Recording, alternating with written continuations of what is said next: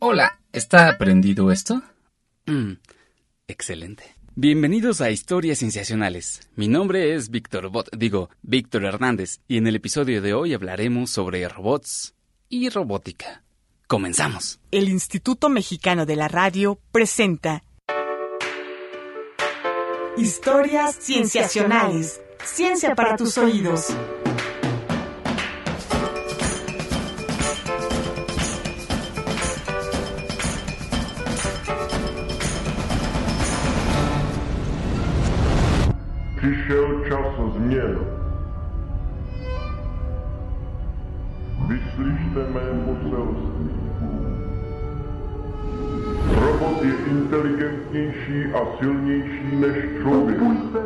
¿Qué es un robot? En una obra de teatro estrenada en 1920, el escritor checo Karel Čapek nos presenta la palabra robot por primera vez, que proviene del checo robota y que significa trabajador. En la obra llamada RUR, la compañía Robots Universales de Rosum crea máquinas parecidas a los humanos que hacen todo lo que los humanos hacen. Al principio, trabajan para los humanos con gusto, pero pronto cobran conciencia de su condición y se rebelan y exterminan a los humanos. Curiosamente, los robots de Chapek no se parecen a lo que pensamos de los robots actuales. Más bien, parecen cyborgs o androides, como los que vemos en otras obras de ciencia ficción como Blade Runner o Terminator, robots con forma humanoide.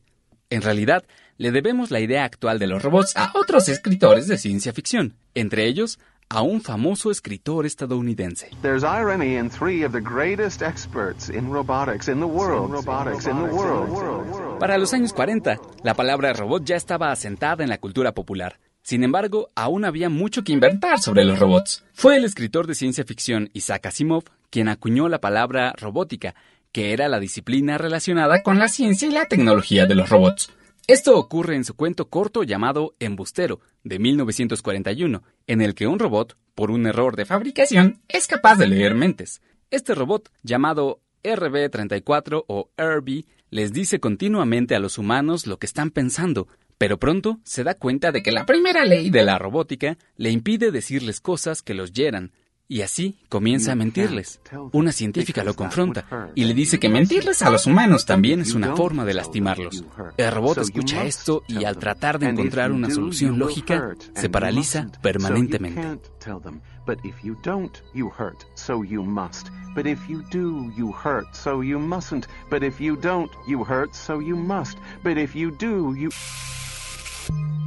La primera ley de la robótica dice que un robot no puede hacer daño a un ser humano o, por inacción, permitir que un ser humano sufra daño. Es parte de tres leyes que fueron inventadas por Asimov para incluirlas en sus cuentos sobre robots.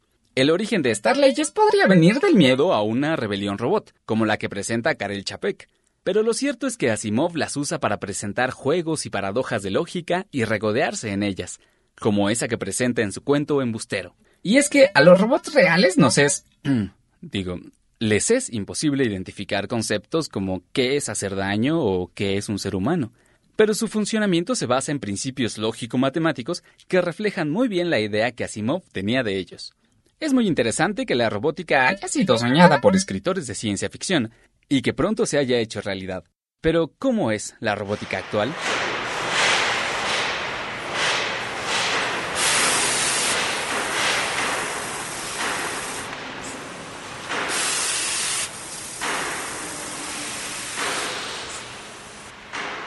Veinte años después de que Asimov imaginara robots que hacen el trabajo pesado y tedioso que los humanos no pueden o quieren hacer, la compañía General Motors inventó el primer robot industrial, llamado Unimate. Era una máquina soldadora, en forma de brazo, parte de una línea de ensamblaje que se movía según los comandos programados en un tambor magnético. No era un robot con forma humana, como los imaginados por Chapek, sino simplemente una máquina que realizaba tareas programadas, que eran tediosas para los trabajadores. A partir de entonces se han diseñado y usado robots en muchas industrias y actividades humanas, líneas de ensamblaje, medicina quirúrgica, exploración de otros planetas o del fondo del mar, en la milicia para manejar material peligroso como desechos radioactivos o bombas o en misiones de rescate. Todos estos robots tienen en común la conjunción de tres disciplinas tecnológicas, la ingeniería mecánica, para diseñar la estructura y movimiento del robot, la ingeniería eléctrica, para diseñar sus circuitos y fuentes de energía, y las ciencias de la computación para programar los comandos que el robot utilizará. Para construir un robot se necesita pericia en estas tres disciplinas. Hola, Marce, Robert. Perdón por la tardanza, ya estoy aquí. ¿Cómo? Pero si ya estás en cabina, Víctor. Uy, sí, ¿desde cuándo? ¿Qué? A ver. ¿Tú quién eres? Hola, ¿Qui- qui- quién eres? ¿No te acuerdas de mí? Mientras viajábamos, hice algo que podemos aventar. Hola. ¿Hiciste un clon mío? Ajá, ¿Y lo vas a aventar al agujero negro? ajá. Considéralo una venganza por haberme dejado en el Cretácico. Hola. ¿Eres mi clon? Por supuesto que no. Si tu hermano hubiera fabricado un clon, hubiera tenido que esperar 27 años para que se pareciera a ti en tu forma actual, y eso con la mejor de las suertes porque los genes no lo determinan todo. No, no, no, no, no, no. ¿Eres, eres un robot mío? Así es, muy bien. Pero si te arrojamos a un agujero negro. Ah, querido Víctor. Pero esa era mi versión antigua. Yo soy la versión 2.0. A ver, Y si eres un robot, ¿qué haces? ¿Cuál es tu función en la vida? ¿Para qué estás programado? para responder preguntas tontas. Ah, Y para conducir programas de radio, fíjate. Amiguitos de la República, les habla la voz robótica de la América Latina desde México. Su estación predilecta XEROBO T presenta Los humanos están muertos del dúo neozelandés El vuelo de los Concordes. A ver, sensacionales, cálmense. robot, robot, ¿quién te programó? Lo hizo muy mal. Detente, robot, basta. Víctor Bot, para ti, por favor. Ya basta. A ver, dame ese micrófono. A ver, ya basta. A ver, dame ese micrófono. A ver. No puedes soportar la idea de que lo hago mejor que tú. No, eh, no puedo soportar la idea de que haya un robot que me imite y me maltrate. Suelta, suelta. Tengo brazos de acero, papá. Nunca vas a poder. Aquí está. Ah, en fin, esperemos que no haya más como él. Pero bueno, vamos ahora a una entrevista para hablar de robots reales y no inventados para efectos dramáticos. two kinds of dances. Finally, robotic beings rule the world. Entrevistas. Nos encontramos con Héctor Saldaña. Él es director comercial de una escuela llamada Robotics. Hola, ¿cómo estás? Hola, ¿qué tal? ¿Cómo están todos? Muchas gracias por estar acá con No, nosotros. al contrario. Eh, cuéntanos un poquito de esta escuela, una escuela de robótica. Bueno, Robotics es una escuela que alberga la comunidad eh, de robótica y tecnología para niñas y niños más grande de América Latina. Somos una empresa, una escuela 100% mexicana y un desarrollo de emprendimiento mexicano. Y en los últimos años han tenido logros muy importantes, ¿no? Que le han colocado a una escuela de prestigio a nivel internacional. Sí, eh, bueno, el primero de ellos es que tenemos más de 24 mil matrículas. Por el otro lado, hoy en día tenemos prácticamente 3.800 alumnos que están corriendo en este ciclo escolar. Y a lo largo de este tiempo, en el tema de la robótica y en el circuito de la robótica, hemos tenido varios logros. Hemos ido a competir a Asia, Estados Unidos, sobre todo también aquí en México. Nuestros equipos ahora en las Olimpiadas de Robótica para niñas y niños, tenemos seis equipos que van a competir el próximo mes y esperemos ir a la final mundial que es en Rusia. El año pasado, casualmente, nosotros, pues en un tema de emprendimiento y como de ganas de llevar a los chicos hacia la vanguardia tecnológica, aplicamos a un concurso medio inhóspito para todos, que era ir a la NASA. Y nuestros niños, que eran niños de secundaria, pues los preparamos junto con los instructores y todo, y llegaron y ganaron el segundo lugar, Uy. compitiendo con chicos prácticamente del último año de preparatoria y de los primeros de universidad, donde el modelo que llevamos, el prototipo que se llama Hubble M al cubo, que es un robot que es un prototipo que quiere ir a la NASA o que pretende, digamos, como prototipo, ganó. ¿Y qué pasó de esto? La experiencia es que estos chicos inspiraron a otros hoy en día y en ese momento fuimos tres y ahora vamos 20, 20 mexicanos. Y por el otro lado hizo que la NASA cambiara un poco su estructura porque se dio cuenta que los niños iban un poco más am, creativos, digamos así, Sí. para poder enfrentar este tipo de retos. Entonces, hoy en día, el nuevo ah, challenge, el nuevo concurso que hace la NASA, se modificó inspirado mucho en estos tres niños mexicanos que se llaman los Jetmars, que son parte de nuestros alumnos. Claro, aceptando que puede haber talento desde edades tempranas. Pues en realidad eh, Robotics eso es lo que promueve, ¿no? O sea, la tecnología es una otra manera que tiene que estar indexada hoy en día, día a día, en nuestra formación, en la manera en que nosotros nos presentamos ante la vida. Y es precisamente una de las preguntas que queremos hacerte. Robotics, bueno, siendo una, eh, una empresa, se dedica a hacer educación en robótica, pero ¿por qué? Es decir, ¿por qué eligieron particularmente ese campo, pudiendo haber, uno diría, eh, otros negocios más seguros? ¿no? Bueno, en general, esta es una escuela y esta escuela pretende obviamente tener una formación. Nosotros decidimos estar en el mercado de los niños porque es un mercado sumamente permeable y al margen de las personas que creamos Robotics somos o fuimos niños muy extraños pero no extraños en el sentido como nerds o diferentes, sino pues con otro tipo de habilidades. Y estas habilidades, que todos los niños son iguales, pusimos, digámoslo así, como en esta incubadora y salió algo muy bonito. Creemos hoy en día que desde la sin ganas de querer hacer niños genios a los seis años, porque eso pues no sé si exista. Eh, la verdad es que lo que nosotros queremos es que nuestros niños sean más felices y otorgarles herramientas de vida no para ahorita, sino para el futuro. Que el futuro no sabemos qué va a ser, ni hoy ni en un tiempo, ¿no? lo que hoy estamos viendo no va a ser en 10 o 15 años lo que realmente esté pasando.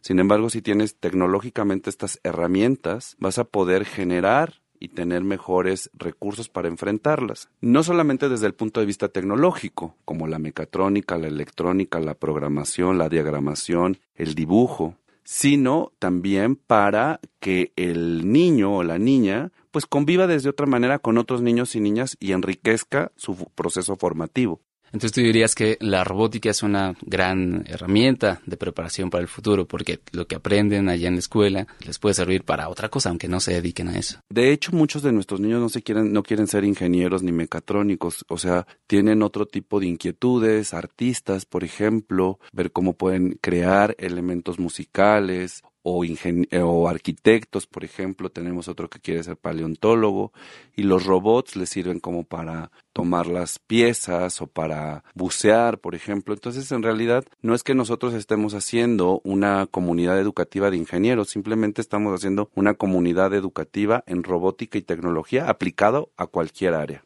Claro, porque uno, uno, pensaría precisamente que para hacer robots se necesita tanto el proceso de razonamiento lógico como también creatividad. ¿no? Completamente. Robotics, si bien es cierto, sí usa el, el, pensamiento lógico, pero lo aborda desde un pensamiento creativo circular. Es decir, observo, reflexiono, modifico, pruebo y vuelvo a observar. Es un modelo creativo, realmente divertido.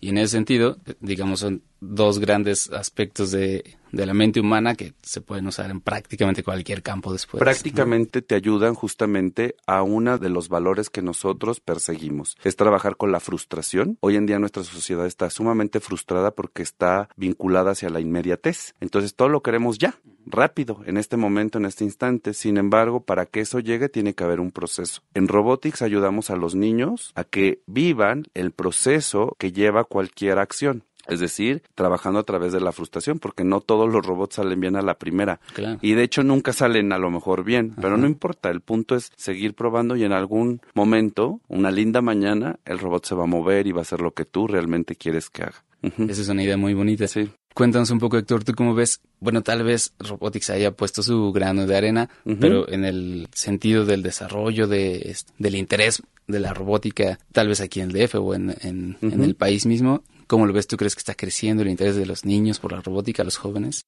Cada día más, o sea, nosotros empezamos con, por supuesto, con uno, hoy en día tenemos 24 mil, uh -huh. y cada día es un segmento y un mercado que es muy bueno, es sumamente explotable. La, a veces pensamos que los negocios solamente son a través de cosas de consumo masivo, y no necesariamente. Nosotros no perseguimos intrínsecamente el lucro, sin embargo, si perseguimos prevalecer, estar y que sea una actividad rentable. Y la tecnología lo es, porque siempre pensamos que se necesitan demasiados recursos, pero también eh, a través de la tecnología se generan.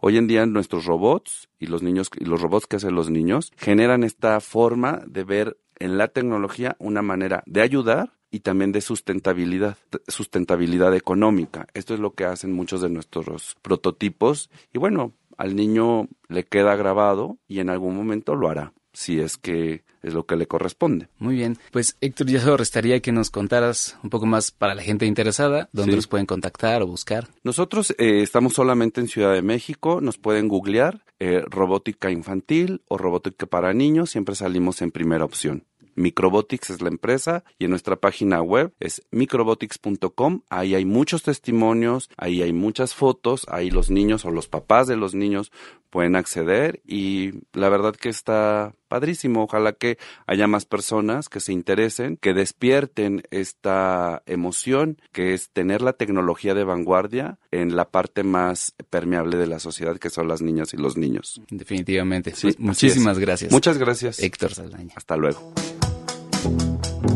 Vamos a un corte y regresamos. Tú escuchas historias cienciacionales. Ciencia para tus oídos. Ciencia para tus oídos. Estamos en entrevista con tres estudiantes de la UPITA, la Unidad Profesional Interdisciplinaria de Investigación y Tecnología Avanzadas del Politécnico, del Instituto Politécnico Nacional. ¿Cómo están chicos? Gracias por estar con nosotros. Ah, no, muchas gracias por la oportunidad. Está con nosotros Jonathan Esquivel Hernández. Hola. Hola, mucho gusto. Oscar Posadas Palestina. Hola. Hola, hola. Y Gil Fernández Coronado. Hola.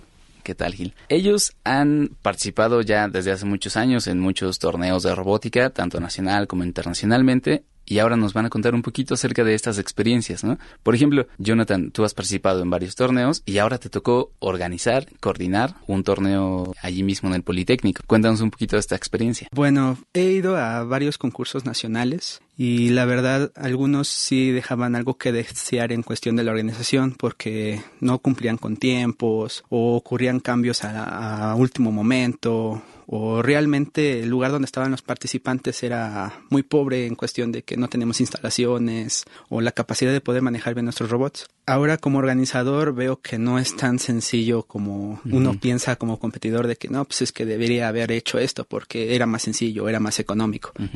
Ya una, ya estando en la organización te encuentras con paredes burocráticas del mismo, de la misma institución, te encuentras con que tienes tantos gastos y que a lo, a lo mejor no puedes cubrirlos y tienes que descuidar de otro lado, pero personalmente es una experiencia que me ha dejado mucho en cuestión de, de organizarme a mí mismo para poder dar una buena apariencia en cuestión de la organización del evento. Sí. Y, y bueno, ¿cuál crees tú que sea? Nos cuentas que hay muchas dificultades, pero de todos modos, me imagino que estás de acuerdo en que vale la pena esforzarse para que salga bien. ¿Cuál sería el beneficio o la utilidad de tener este tipo de torneos? Bueno, el Trita nació precisamente como una plataforma para la difusión de la robótica en. México, porque iban escuelas secundarias a participar, escuelas privadas como Fundación Azteca, como la VM, que incluso eh, Fundación Azteca ganó los chavos de secundaria en humanoide, que te dejan que se cumple el objetivo de que el torneo nace como difusión. Entonces nosotros queremos darle esa parte de nuestro trabajo de como club de mini robótica, como los demás clubes de mini robótica, para poder darle a la sociedad el conocimiento de lo que se está avanzando, que no se queden con la idea de que solamente estamos haciendo juguetitos. Y bueno, en ese sentido, tanto Oscar como Gil participaron en esta última edición y ganaron sus categorías. No sé si nos quieran platicar un poquito acerca de, de esto. Empezamos con Gil. Cuéntanos en qué categoría participaste. Yo participé en Nanosumo. De hecho, no tenía pensado participar esta vez porque también estaba ayudando a la organización, pero así de último momento usamos un robot que ya habíamos ganado con él desde hace como cuatro años en los RoboGames en Estados Unidos. Ese mismo robot lo pusimos con ligeras modificaciones y ganamos primer lugar. Nanosumo, ¿qué, ¿qué significa? ¿Cómo es esta...? Es una categoría donde hay dos robots en un dojo y se empujan mutuamente. Es una Ujú. competencia de fuerza. Entonces el robot que saque al otro del dojo es el que gana.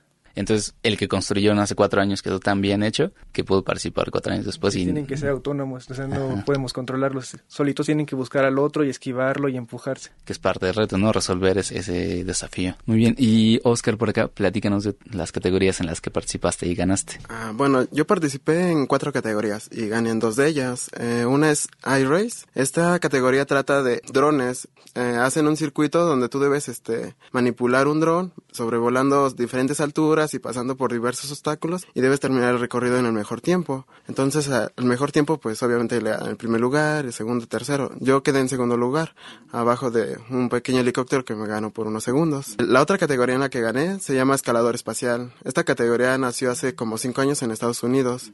Eh, la categoría de qué trata es desarrollar un robot que sea capaz de subir verticalmente un listón y cuando lo eh, bueno lo logra o logra llegar a la, a la base superior el robot debe detenerse automáticamente. El robot debe ser manejado inalámbricamente y debe ser eh, construido a base de tecnologías este amigables para el ambiente. Bueno nos dicen que no usemos baterías este que consuman mucha corriente que nos vayamos a utilizar celdas solares este otras formas de energía más que nada. Eh, yo desarrollé dos robots y estos ganaron segundo y tercer lugar eh, cabe mencionar que el primer lugar no tenía ningún tipo de tecnología, pero fue más veloz y la verdad estaba muy bien construido. Y bueno, también participé en lo que es seguidores de línea y en Fórmula Trita, que este año la lanzaron y es nueva aquí en, en el Trita. Ok. Hablando un poquito de su experiencia en, como participantes, ¿qué pueden decir qué necesita alguien para dedicarse a diseñar, construir robots? ¿Qué, conocimientos, qué habilidades? Si quieres empezamos con Jonathan.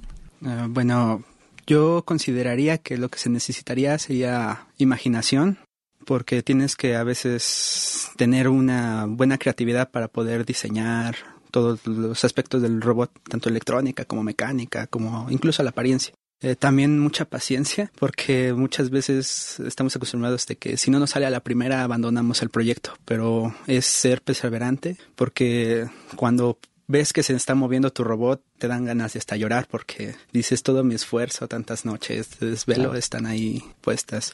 Gil. Pues, más bien lo que se necesita es querer hacerlo y buscar la forma de hacerlo. Porque normalmente decimos, yo soy bueno en electrónica, puedo hacer cosas electrónicas, yo soy bueno en programando, puedo programar, pero hay que verlo al revés. Necesito que mi robot haga esto, ¿cómo puedo hacerlo? No sé, entonces busco la forma de aprender o de conseguir algo que ya haga eso. Oscar. Bueno, en lo personal, yo creo que necesitas mucha actitud, no tanto conocimiento, porque los conocimientos los vas adquiriendo en, el paso. O sea, haces algo y te equivocas y lo vuelves a intentar y hasta que te queda ya te queda bien y lo puedes este presentar, ¿no?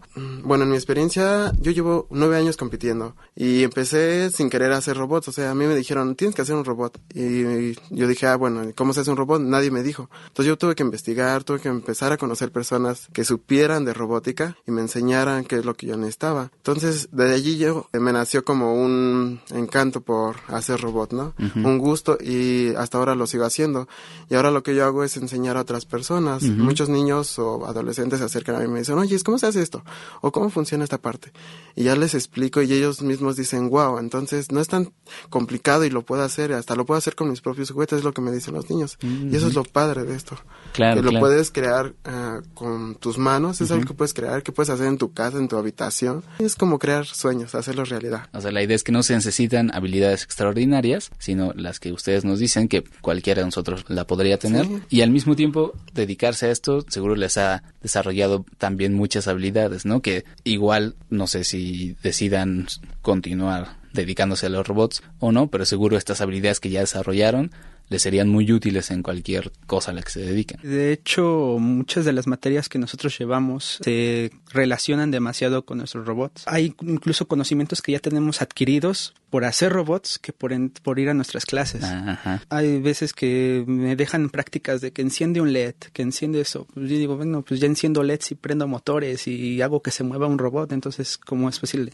Y bueno, ya para terminar, nos gustaría que nos contaran, con base en la experiencia que tienen de muchos años de participar, de ser ganadores en competencias internacionales, porque si entiendo bien, me parece que el Politécnico es la institución académica que más ha ganado, institución académica mexicana, ¿no? Que más cosas ha ganado. Que nos contaran cómo ven el desarrollo de la robótica en México, ¿no? Que, sienten que le haría falta. Eh, bueno, eh, cuando hemos competido en otros países, muchos de los competidores extranjeros se quedan sorprendidos de nuestro ingenio, porque ellos van, compran tarjetas, programan y arman su robot. Nosotros hacemos desde cero todo con materiales reciclados, con materiales que ellos nunca pensaron utilizar. En cuestión de creatividad y manejo, vamos más o menos, pero el problema sería en el apoyo tanto económico por parte del sector privado y sector público, porque a veces eso es lo que nos limita, que no tenemos esos materiales.